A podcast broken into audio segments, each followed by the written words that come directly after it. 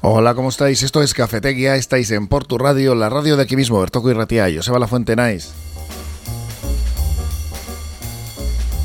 Lunes 3 de abril de 2023. Por tu radio, ya sabéis que estáis aquí en el 105.7 de FM. Tenemos a Josu García en la técnica y a Marian Cañivano, a la que ya saludamos con todos los temas preparados, ¿no? Hola, Marian. Hola, Joseba. Eh, mira, vamos a comenzar la semana hablando de un terrible suceso ocurrido en Portugalete el pasado jueves. Mm, espeluznante es la palabra, ¿no? O sea, terrorífico. Un perro ha atacado a un niño, a la mujer que ha intentado que le dejara de morder y a otras dos personas que a su vez han intentado que el perro no le mordiese a, ella. Mm. Pues una escena terrible eh, que por suerte ha acabado bien. Aymar, de nueve años, evoluciona favorablemente de las heridas después de haber sido intervenido en el hospital de cruces de, urgencias. No se ha acabado bien, pero podía haber acabado peor. Ha acabado bien, bueno, según palabras textuales de Laita, ha acabado bien por eso mismo, porque si no se llega a meter esta mujer, ah, hubiese acabado, vamos. Ahora vamos a escucharle. Sí, si te parece, mira, escuchamos a su Aita, a Jorge. Kaiso, pues nada, eh, Aymar está bien, eh, un poco pues, con el susto en el cuerpo, un poco encima y pues eso, con los puntos en los brazos y demás. Y nada, pues eh, un poco con el tema de las curas y hay que hacerle y eso, pues se pone un poco así, pero bueno, el niño está muy bien y pues eso, la mujer, mi mujer está más tranquila y nada, bien, pues la verdad que quitando el susto, pues todo bien. Siendo lo que puede haber pasado, pues la verdad que está, bastante bien. Así que nada, pues muchas gracias a todos por preocuparos y pues nada, Aymar está bien y, pues eso, el susto y poco más.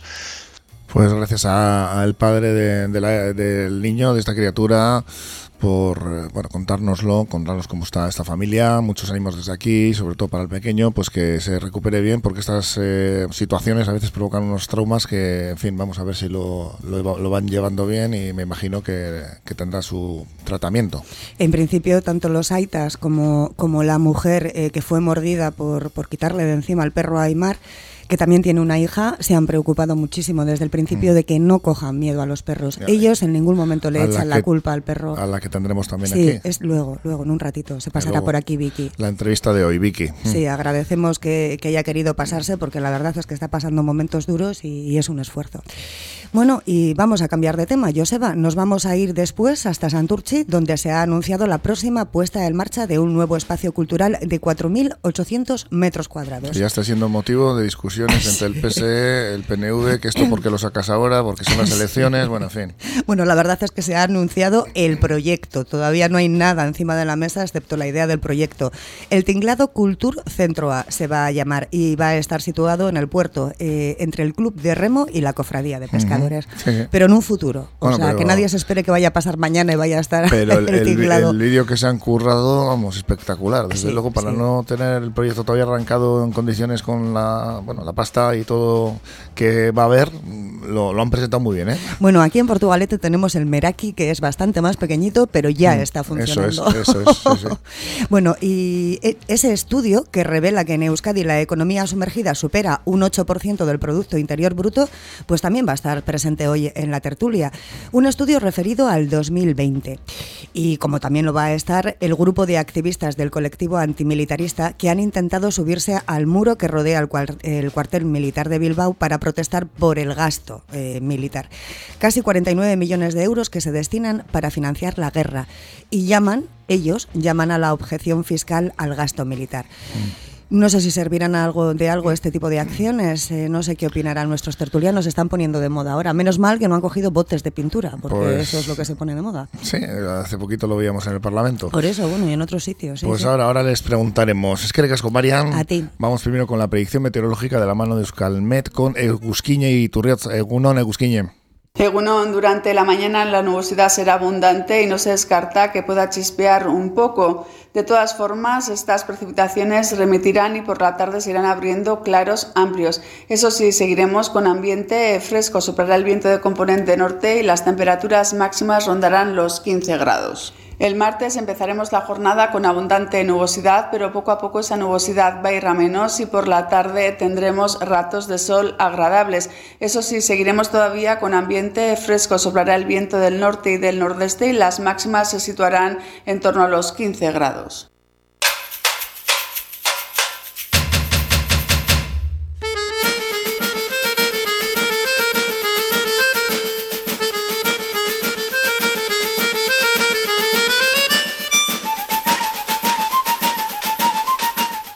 Hoy estamos con nuestras contertulias, eh, bueno, en este caso nuestra contertulia y nuestros contertulios. Además, ella se estrena hoy, Maite Uribarri. Hola, ¿cómo estás? pues ya te veo con ganas ¿eh? de, opinar aquí en Portu Radio, que es a lo que has venido. Gracias por participar.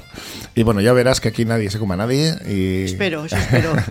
y que todo es cordial dentro de los temas que a veces nos toca llevar eh, entre manos. Que fíjate, ¿no? Eh, José Goicochea Goico. Hola.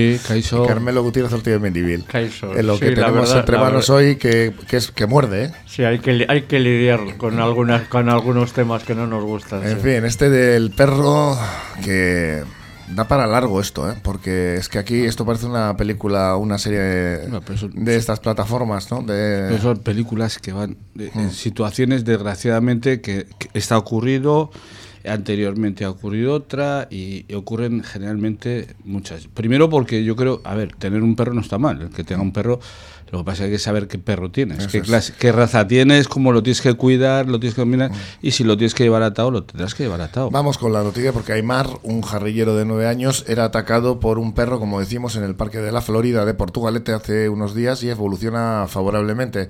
Los hechos ocurrían por la tarde a la salida, precisamente en un momento pues en el cual hay muchos niños eh, de la Castola y según fuentes cercanas al dueño del perro, el conocido como el pincha ruedas, parece ser, el animal se había escapado de una huerta, entonces, eh, no sé, comentaron que le avisaron a esta persona para ir a por él y en el transcurso de llevarle a la huerta, pues eh, sucedió esto, ¿no? Atacó el niño y a otras tres personas, porque claro, acudieron en la ayuda de este chavalillo que estaba por ahí jugando y una de ellas, Vicky, con la que vamos a hablar después, como hemos dicho antes en la entrevista, fue la primera en reaccionar de forma, pues eso, espontánea, ¿no? Sí, en sentido total, claro. Consiguió, consiguió engañar un poquito al perro, ¿no? Despistarle, bueno, luego nos lo va a contar, para que le soltase. El perro estaba totalmente fuera de sí y también atacó, le atacó a ella, atacó a todo el que se acercaba por allí. La familia del niño, como las otras tres personas, han presentado ya la denuncia pertinente en la comisaría el pasado 12 de febrero. Perdón.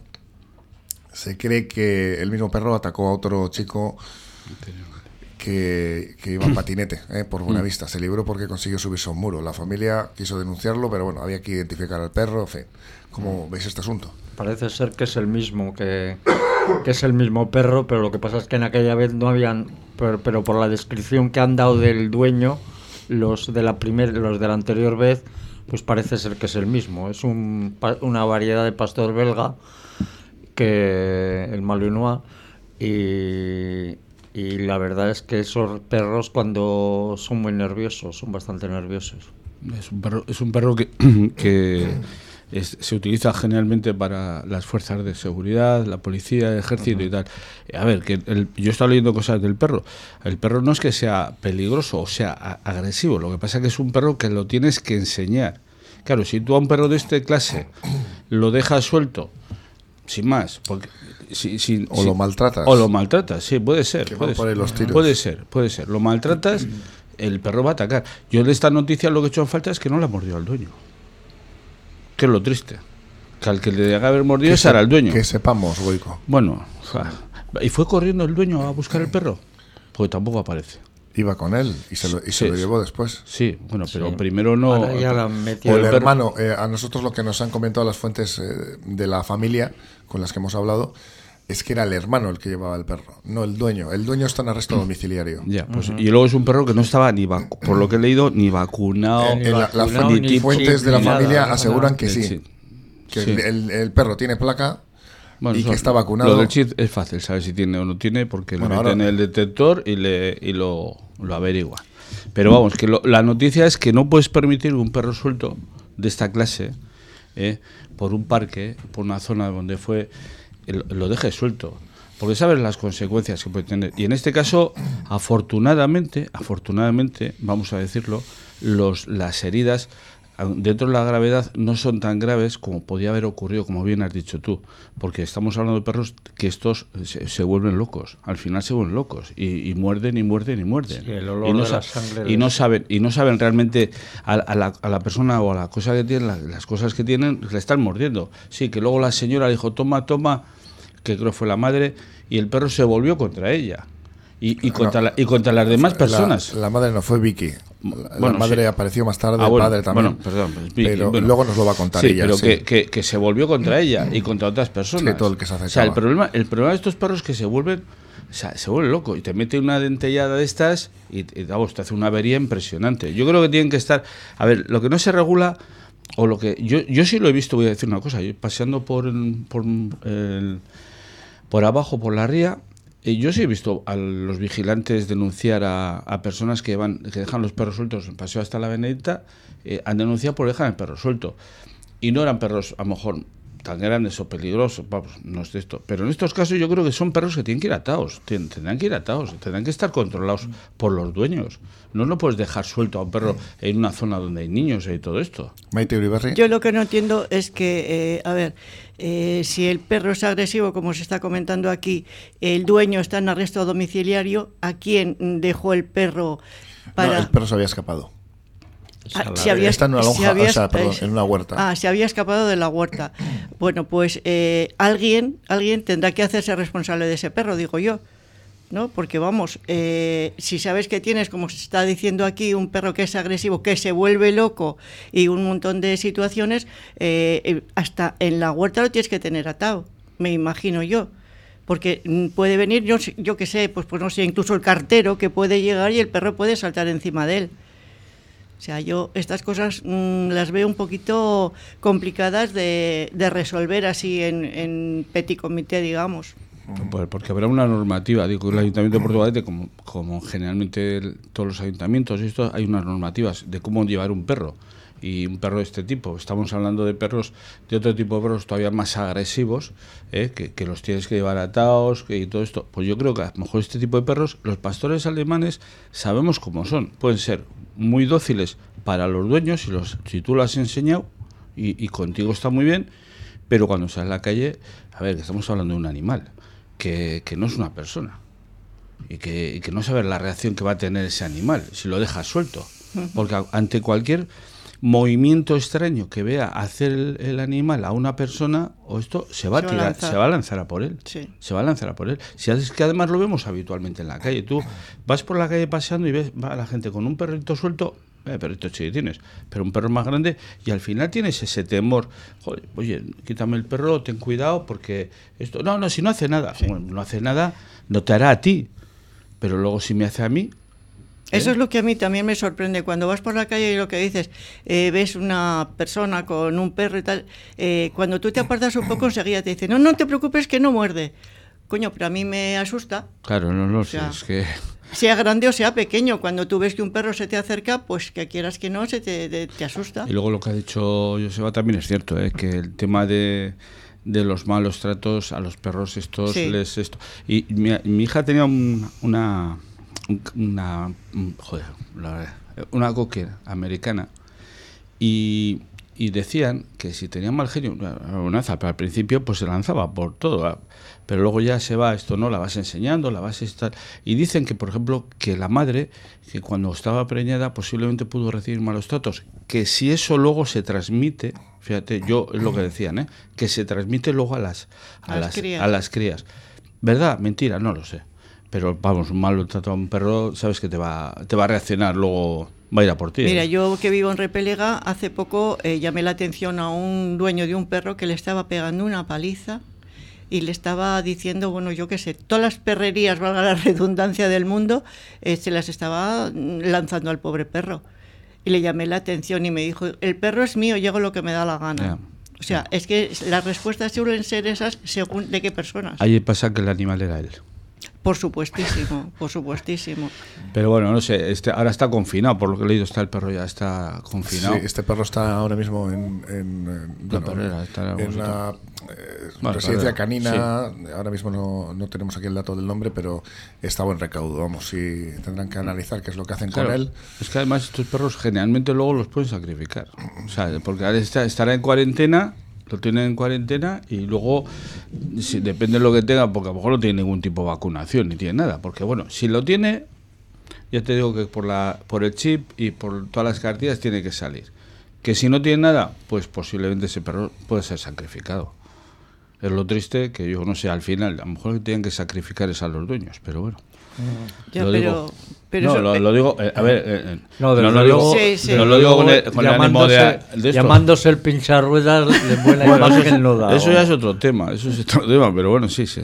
Pues el, el perro será el muerde, el muerde piernas. Vamos. La gente conoce al dueño, ¿eh? O sea, sí, porque yo he, preguntado por la calle y conocen, tiene alguno además, no sé si es un mote o es su apellido, eh, le conocen por, por, aparte del pincharruedas, le conocen por, me parece que es un apellido el que tiene. Por el, mote tiene que ser muy claro por lo que hace, vamos. Y la verdad es que eh, le conocen mucha gente jovencilla, que son los que les encantan los perros de ese tipo. Sí, no, si ahora los perros han puesto de moda, eh, eh, sobre todo estos perros, eh, estos cruces argentinos, no sé qué, parece que es la moda. Eso y otra cosa que yo me he quedado alucinado por la calle son los galgos. También refleja, reflejan un poco la personalidad del dueño. ¿no? Sí, sí. Luego, luego se lamenta, porque claro, hay gente que tiene ese tipo de perros y, y, lo meten en una casa donde hay niños pequeñitos. Y luego oye, lees noticias, joder, ha atacado un bebé, no sé qué. Eso es como, como la persona mayor que la ves, la mujer mayor que la ves con un Yorkshire pequeñito y tal, y es su. Bueno, pero esa, esa señora. del alma, pero al revés. Al final, esa no, esto lo que refleja es como poderío, ¿no? Como decir. Sí, sí, sí. sí. Perro tengo, no, y porque, y, porque son, y porque son modas. Yo creo que aquí las modas son. Desgraciadamente en estos casos son, son bastante peligrosas. Cuidado de todas maneras con los perros pequeños, porque yo tengo una experiencia en ese sentido, que un perro que tenía mi, mi ama me mordió y se me quedó enganchado así en la muñeca. y le dije, eh, le dije a mi madre sin mover un milímetro la mano, así que está jugando, ¿no? Claro, Ese fue el último día que estuvo en la casa, lógicamente. el pues, perro quería que era el dueño de la casa. Aquí hay un problema que hay que saber tener los animales y hay que saber educarlos y hay que saber decirles quién es el que manda, porque es que esto es así. Si no, el perro cree que manda él. Ah, por supuesto, pero luego... y luego están los maltratos, etcétera, ¿no? Eso es. Lo que no puedes hacer luego es maltratarlo, como estabas diciendo tú, que maltratar al perro, porque eso yo creo que es todavía lo vuelves más agresivo. Yo vas por la calle, es verdad, ¿eh? Hay gente que, no, es que, hay que le tienes que pegar para que, para que sepa. Pues no, yo creo que no tienes que pegar a un perro, eh, pegarle brutalmente para que, para que el perro aprenda. Yo creo que hay muchas formas de aprender. Hombre, no te voy a decir que vayas a unos cursos que los hay de adiestramiento y todas estas cosas. Yo creo que si un perro tú en tu casa lo sabes llevar, lo sabes educar y lo sabes hacer las cosas, yo creo que no es peligroso. Ahora, en la calle, si sabes que el perro es peligroso, lo llevarás atado, lo tendrás que poner en bozar o lo que sea. Pero las ordenanzas dicen muy claramente que tienes que llevarlo atado. Por último, apuntar que el dueño parece ser que sí que es este, este personaje que se hizo viral a cuenta de aquel vídeo en el que presumía de cómo pinchaba las ruedas, pero el que llevaba el perro en ese momento era el hermano que a mí me ha dicho su madre que tiene una discapacidad y que encima le falta un brazo, con lo cual le resultó absolutamente imposible, como luego Vicky nos contará, dominar este animal. Vamos a cambiar de asunto y nos vamos al Ayuntamiento de Santurchi con ese especio cultural que ya está siendo motivo de polémica entre los dos partidos que están en el equipo de gobierno, entre el PSE y el PNV, porque, bueno, discrepancias a la hora de cómo presentarlo y que ocupará 4.800 metros cuadrados de superficie divididos en cuatro pisos. Estará ubicado en el centro del antiguo taller Electro, entre el Club de Remo y la Cofradía de Pescadores.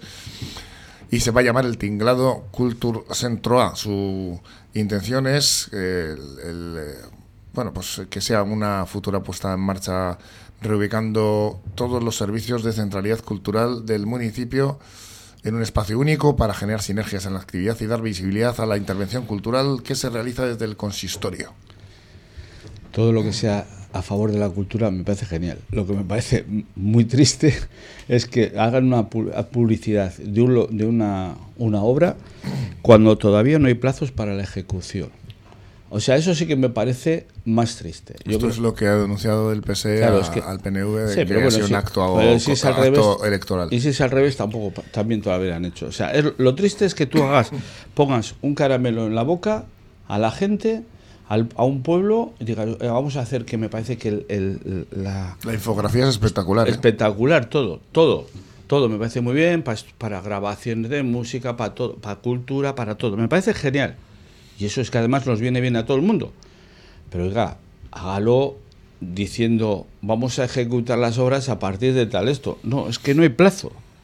Es como si yo digo, a lo mejor pasado mañana me va a tocar el euromillón, pero no lo sé si me va a tocar, voy a ser millonario. Vamos a ser serios. Yo creo que, que esto, lo que pasa es que todo esto pasa, lo que hablamos siempre, estamos en elecciones. Va a haber elecciones el mes que viene. Es que, es que ese, es el, ese es el eterno problema. Pero a mí eso me parece lamentabilísimo. Claro, claro. Me parece, pues eso, eh, engañar, un poco engañar a la gente, a mi modo de ver. ¿eh? ¿Engañar al pueblo? Sí. sí. Haces, una, haces un trabajo que es espectacular, un proyecto espectacular. Y ahí lo dejas. Ahí lo dejas. Sí, y, luego además te dice la colectiva, es que no hay plazos todavía para su ejecución. Claro. Y vamos a ver cuándo se ejecute, porque claro, aquí luego empezamos lo de siempre, las licitaciones de las obras, de no sé qué, se mm. suben, ahora cambian el esto, tal, cual, bueno. O sea, luego el presupuesto que tienen, yo no sé si es eh, ficticio o es normal, por lo que he leído yo ahí. Me pareció una pasada. No, no le. No sé, no sé presupuesto, no sé. Creo yo sé, a lo mejor sabe. Una pila millones que, bueno, no sé de dónde los van a sacar. Bueno, aquí, por, por ya te digo, que hacer trabajos, eh, estudios maravillosos. Y la verdad que es maravilloso el, el, el, el sí. Pero luego, ya veremos, a ver. Ahora, yo me pregunto, ¿es necesario tanta inversión y tanta cosa para, para Santurchi, por ejemplo? Pues a lo mejor, yo creo, mira, todo lo que sea todo lo que sea tema cultural, me parece que las inversiones están sí, bien hechas. Yo estoy están, de acuerdo. Están bien hechas. Estoy de acuerdo. Y yo creo que sí. Ellos se habrán hecho un, tendrán un estudio de la gente que puede estar allí metido y tal. Pues posiblemente sí. Ahora, el dinero, pues lo de siempre. Yo, por ejemplo, en Portugal te reivindico que hace falta un teatro. A ver cuándo lo yo hace. También, ¿eh? Eso yo, pero, yo, pero yo años. Estoy harto de decirlo. A ver Sí, cuándo sí, lo hace. Sí, años y años bueno, y años. Pues mira, eh, tienen sitios para hacerlo de sobra. Bueno, o sea que, que ya sabemos. Eso, por eso el Cinemar, Eh, por donde ejemplo, estaba el Cinemar, sí. la fábrica de hielo de abajo, Sí. Sí, sería un sitio perfecto. Estudiarte podría ser un sitio también. Estudiarte ¿Eh? también. Estudiarte ahora que han acabado la concesión y que el ayuntamiento pasa a tener la responsabilidad de, de, bueno, pues coordinar todo lo que se realiza allí. Pero ahí te encuentras con otro problema, el tema deportivo. Eh, Tienes que... Sí, Se hay- puede, puede hay ser que un espacio muy- combinar, pero- multidisciplinar. Eh, sí, sí, podía ser, sí. Bueno, yo, yo de por sí, eh, yo se lo he dicho al, se lo dije al alcalde y a la concejala, que por ejemplo el año pasado, con el 700 aniversario, con las obras de teatro que hubo, yo creo que se podían haber hecho perfectamente, como se hicieron algunas que no eran de grupos de Portugal, no era gente anónima, como digo yo, de aquí de Porto, que se hicieron en, en Zubialde. Y hemos tenido que ir al, al Colegio del Carmen, donde sabemos las, las pocas prestaciones que puede tener. Y se podía haber hecho ahí. Que efectivamente puede ser multifuncional. Hombre, pasa que te digo, Zubialde tiene el problema de que tiene lo de tema deportivo y, y se puede y ahí lo puede cumplir. Pero que hay aquí hay lo- eh, solares para hacerlo, perfectamente. lo que pasa que en lo que hay que querer, ¿eh? Lo que decís que eh, casi siempre está cubierto. Sí. Esa zona siempre está cubierta pues por, por las- la cantidad de, de cosas que, que se hacen ahí.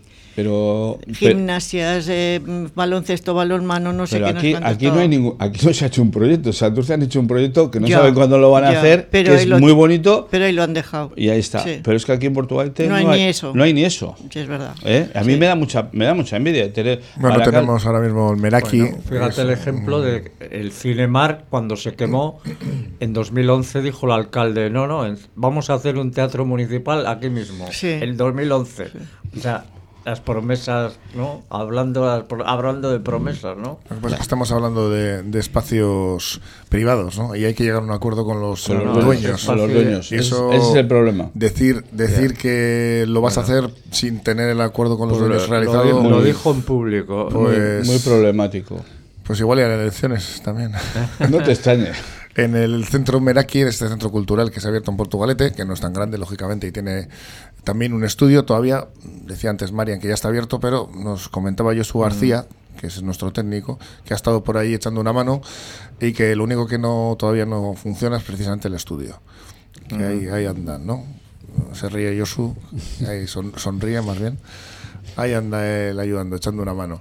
Pero- Así que ya veremos qué pasa con este, pues bueno, con este tinglado. ¿eh? A, ver, a lo mejor hay que Nunca esperar, mejor dicho, esperar a que, como a se que llama. pasen las elecciones y a ver luego después de las Veremos, elecciones ¿no? a ver si sigue si sigue en proyecto eh, en vigor todavía, ¿no? No he conseguido dar con el dato ¿eh? de- del, Yo- del yo dinero. tampoco, Yo que, tampoco. eh, no sé qué, no sé dónde lo he oído. Pero lo que, que me se- una el pasada. PSE, eh, no es tanto el tema del dinero de la inversión, sino el que se haya presentado en, público, no, y, que a ellos no, Juan Andrade denunciaba que no les habían dicho nada hasta cinco minutos antes de la rueda de prensa. Ahora está, Esta era la, la queja. Ese es el tema electoral. Vamos con una pequeña parada y ahora, ahora continuamos aquí en Cafetería. Fernando Soriano y Estela González, abogados, herencias, matrimonios, divorcios, civil y mercantil. Fernando Soriano y Estela González, abogados, a tu servicio en la calle Carlos VII número 3, segundo centro, en Portugalete, junto a la Seguridad Social. Teléfonos 94 495 0849 94 495 0849. Copidenda, papelería, impresiones digitales en blanco y negro y a color, reproducción de planos y cartelería, encuadernaciones. Copidenda, en Portugalete a tu servicio, en María Díaz de Aro 9 y en calle Araba 11 Bajo. Solicita ya la nueva tarjeta de comercio de Portugalete. Obtendrás importantes descuentos en tus compras y participarás en diversos sorteos y promociones. Infórmate en los establecimientos asociados de la Asociación Profesional y Comercial y Presume de Villa y de Comercio Asociado.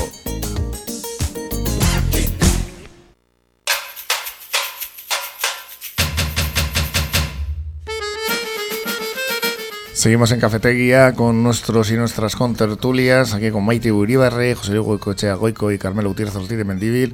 Dejamos el eh, centro cultural que parece ser, parece ser que se va a realizar en por, ya podemos estar la duda, ¿no? Porque al PSE no le ha gustado nada en Santurci y nos vamos con otro asunto, con un estudio por primera vez realizado, un análisis sobre las actividades productivas ilegales por eh, concretamente el Instituto Vasco de la Estadística, Eustat, y que parece que apunta que se ocultan de manera intencionada a, las autoridades un total de 6.214 millones de euros, de los cuales un 74% proviene del sector servicios, algo que nos sorprende. ¿No? ¿Qué opináis? Los servicios es normal porque eh, casi todos los bares, por ejemplo, los fines de semana tienen gente que pagan por horas y no, y no, y no cotizan, ¿no? O sea que eso sí suele pasar, vamos. Es un sector muy propicio a, a eso, ¿no? 23 horas al mediodía y te las pago y ya está, ¿no? El 8,7% del Producto Interior Bruto de ese año, concretamente 2020, el valor de la economía surgida en Euskadi se calcula que alcanzó 6.214 millones de euros. Sí, Casi nada. Cuando la media en España es un 16 y pico. ¿eh? Estamos, estamos hablando de que está, Euskadi está a la mitad de la a la mitad de la de la, de la defraudación española y, y incluso la media europea es más alta, ¿no? Porque hay países que tipo Rumanía, tipo Grecia, eso que suben muchísimo la media. ¿no? Estás hablando de países donde sabemos cómo, cómo, cómo, funciona más la, o menos. la economía. A mí lo más triste de todo me parece aquí que se... Bueno, más triste no, eh, me parece vergonzoso es la construcción. Claro. Eso te iba a decir que Carmelo, en el que más eh, volumen de economía sumergida hay es en el de la construcción, donde se ha estimado que supuso el 24%. sí, porque son obras que cuestan más dinero. Sí, pero luego no las obras. Luego tú vas a comprar. No, luego vas a pónmelo con IVA, pónmelo sin no, No, no, Y vas a comprar un piso. Y vas a comprar un piso. Y yo ahora no he comprado un piso hace mucho, pero afortunadamente, desgraciadamente, no voy a decir cómo. Pero te dice el, el constructor, te dice, mira, el piso vale tantos. Y luego tanto en dinero negro y estamos ocultando un montón de dinero, un montón de dinero. Y luego, eh, ¿cómo se hace la obra? Pues no sé cómo se pagarán a los obreros, cómo estarán, o cómo pagarán eh, horas en, negro, no se, no se declararán, no sé. A mí me parece muy vergonzoso. Luego hablan de los talleres de automoción y tal. Hombre, yo entiendo que los talleres de automoción se referirán a, las, a los talleres privados, no a las, los concesionarios que tienen coches y tal. Porque eh, los talleres privados, a ver, todos somos, a ver, todos queremos que no nos cobren que no nos cobren el IVA y todas estas cosas. Entonces, el, ahí de alguna forma se puede defraudar o defraudar dinero en el sentido de que vas a hacer una haces una reparación y dices, oye, pues no me cobres el IVA. Ah, es que te tengo que cobrar el IVA y tal. Bueno, pues mira, vamos a hacer una cosa por una parte y tal pues ahí se va defraudando dinero. Pero a mí me parece que el tema de la construcción me parece muy grave, parece muy grave. Y, más con los precios que se están que se vende un piso. O sea, es que no, es que no estamos hablando. Desde luego la picaresca, la picaresca está servida. Eh, quiero decir que aquí siempre ha habido eh, quien defrauda y quien no defrauda. Lo que, lo que tenemos que tener claro es que, eh, mm, a ver, si nosotros defraudamos, no vamos a esperar que los demás no defrauden. Quiero decir, si tú defraudas por una parte, estás casi casi mm, diciéndole al de al lado que haga lo mismo, porque así es la única manera de salir adelante. Sí, bueno, nosotros mismos cuando estamos exigiendo que no te cobren el IVA para no pagar una cantidad y tal, a nosotros, a un particular, no les graba el IVA, pero a, un comerciante, a uno que tiene una empresa, sabe que el IVA le va a desgrabar. No sé cómo funciona muy bien eso, ¿eh? pero sé que le desgraba. Luego hablan de, las, peluquerías y tal, tal. Pues claro, yo no voy mucho a la peluquería. Pero es también Obviamente. es lo que decía Carmelo, ¿eh? cogen, a, cogen a, por horas a X gente o los fines de semana que hay más gente y entonces ahí está. En una peluquería, por ejemplo, a ver, a lo mejor tú que eres, una dama. ¿Hablas de oídas o.? ¿Eh? ¿Hablas de oídas? No, no. no, quiero decir que, que este señor mayor sí me toca.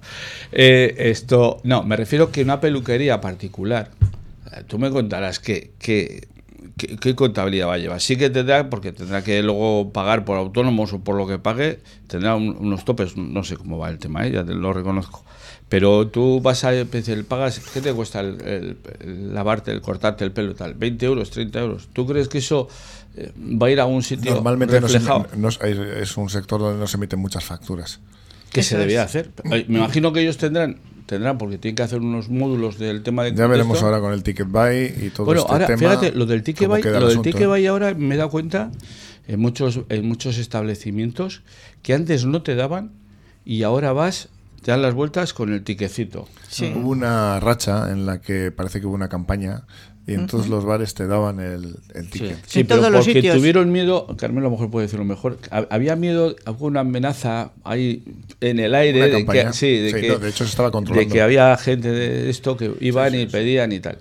yo te digo que eso es un... A ver, todo esto queda en el aire y se acabó la historia. Pero ahora sí, ahora sí que he visto que se está se está dando, tú vas a un establecimiento y te dan el ticket.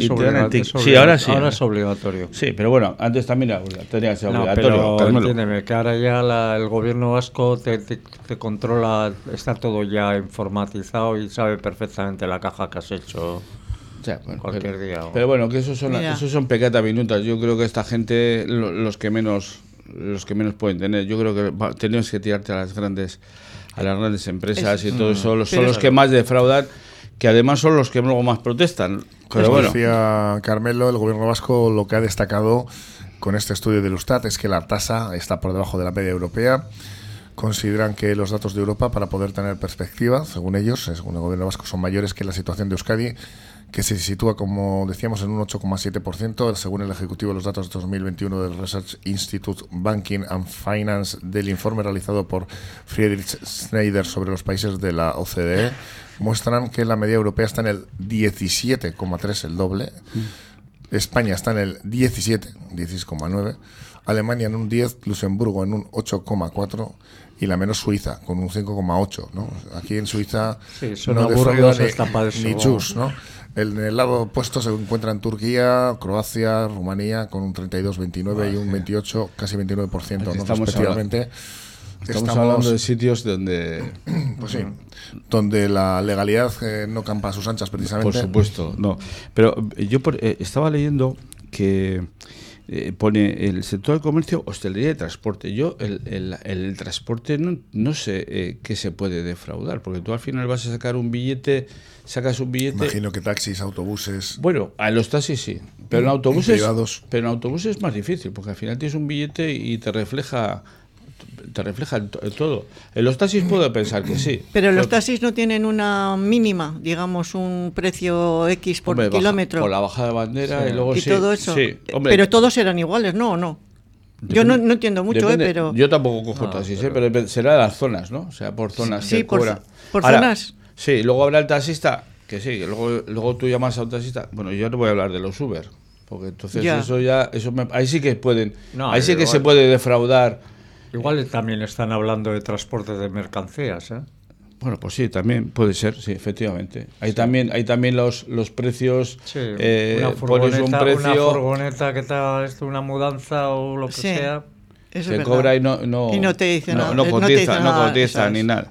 Bueno, la verdad que eso, eso, eso- pero bueno, esto ahora sale porque tenemos más datos y porque. Por este estudio, sí. eso Anteriormente ha habido esto o más y nadie decía nada. Vamos, Bueno, aquí tragamos todo. Decimos el gobierno vasco lo, lo da como un resultado no, Sí. no, no demasiado malo. De hecho, bueno, comparándolo con Europa, parece que es la mitad. Pero con que, lo que has dicho tú, los países europeos que has dicho, hombre, con esos países, pues es Rumanía y todos estos sitios. A eh, mí, de todas las maneras, aunque sea menos, no me parece justo. O sea, No, no, si no, hay que no, estar, no. hay que estar. O sea, No, si no. hay que pagar, hay que pagar. Pero todos si hay que- declarar, hay que Pero declarar. tú bien has dicho antes, todos queremos hacer trampas. Eso está claro. Pues los que La parece que tampoco, está los que parece que tampoco están muy de acuerdo con pagar impuestos para que se destinen a depende qué cosas son los integrantes del KEMMOC, un grupo de activistas del colectivo antimilitarista que ha denunciado que el gasto militar del Estado supera los 48.000 millones de euros para llamar la atención de la ciudadanía y han intentado encaramarse este sábado al muro que rodea el cuartel militar en Bilbao para denunciar el gasto desmesurado que se destina para financiar la guerra, según ellos,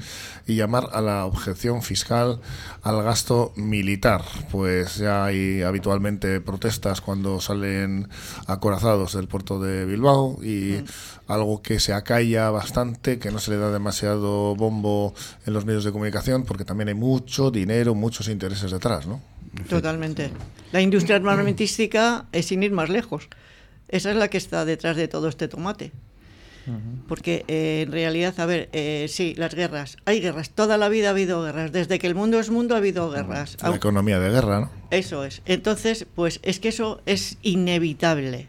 Inevitable, porque está ahí. Y los millones que deja todo. Y los millones. Y la gente que se aprovecha de eso, porque claro, Por es que habla- a ver, eh, deja millones, pero luego hay que saber a dónde, quién, quién son los, todas las ¿A dónde mafias, todas las Sí, mafias claro, estas, claro. ojo, y los estados, y los estados, y entre el Estado español y, to- y muchos más, eh, son los que son otra mafia en ese sentido, y lo digo entre comillas, pero es otra mafia que al final se revierte de, de todos esos beneficios de vender los, los tanques que van a, a Ucrania, Sí.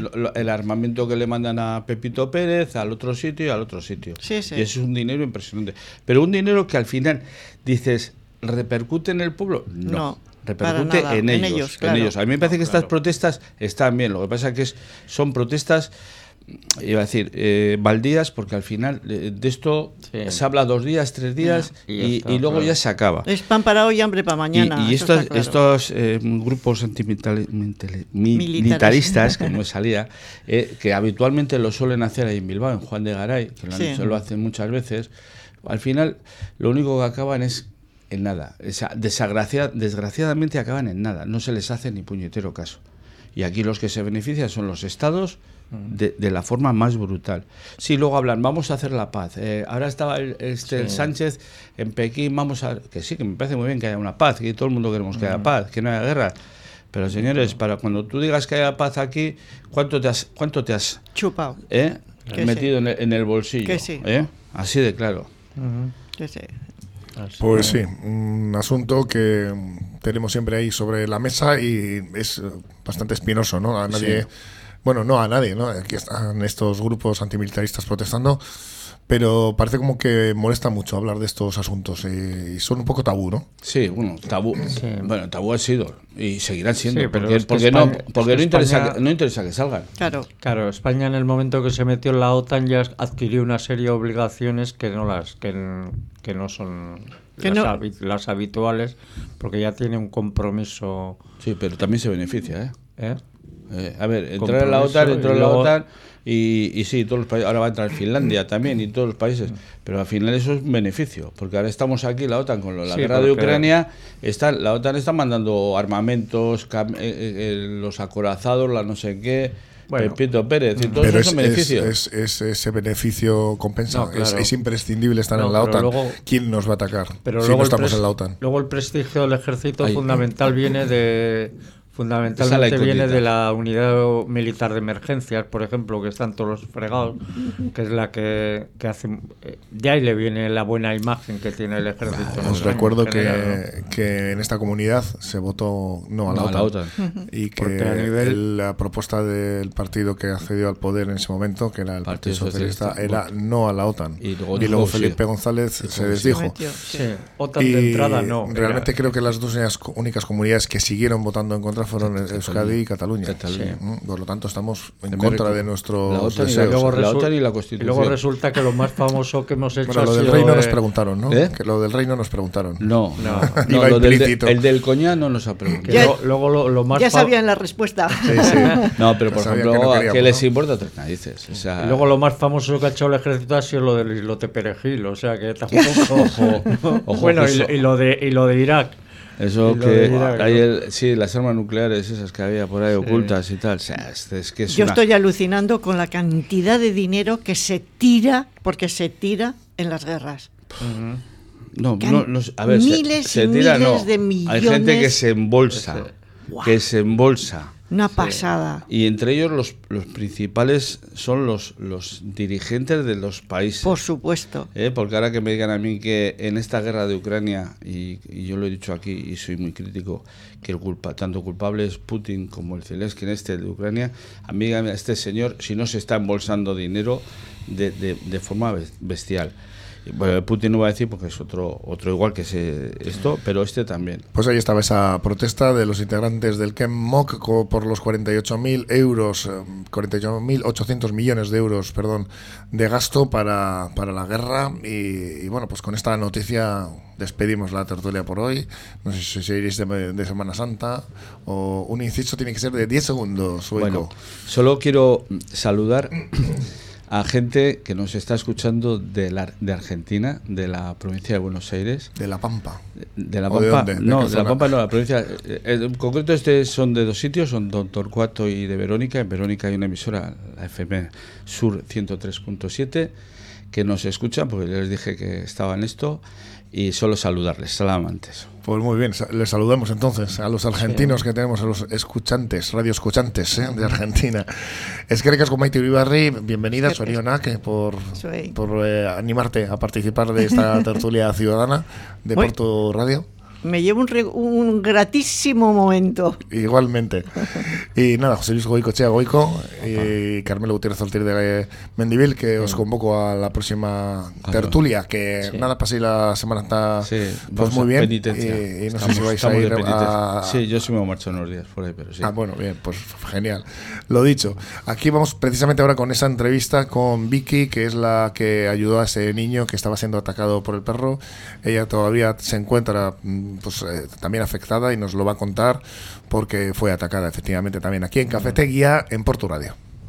En el Bar Ferry de Portugalete triunfo seguro con sus pinchos de tortilla, pero de goleada con sus pinchos variados. Y los jueves, viernes, sábados y domingos, pinchos morunos de cordero para tirar cohetes. Bar Ferry, en Poeta 10 Gaviño 4, junto a la iglesia de Nazaret. ¡Aupa Portu!